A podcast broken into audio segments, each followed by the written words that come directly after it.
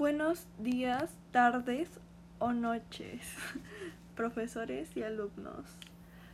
Bueno, hoy hablaremos sobre cómo ejercer mi autonomía. Y bueno, las situaciones donde yo haya ejercido mi autonomía sería cuando tomo alguna decisión o alguna elección. Por ejemplo, decidir sobre qué quiero comer o elijo salir o hacer mi tarea. Son elecciones buenas o malas, realmente.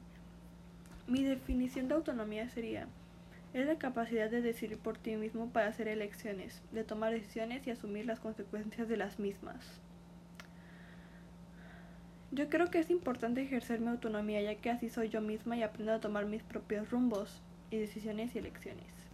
Y bueno, eh, iba a ser lo más largo, pero sinceramente no, no, quiero dar más ejemplos sobre cómo podría ejercer mi autonomía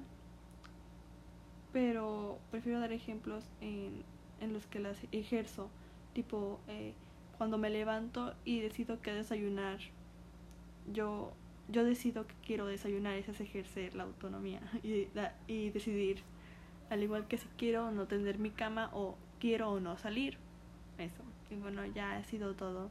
Hasta pronto y gracias por escucharme.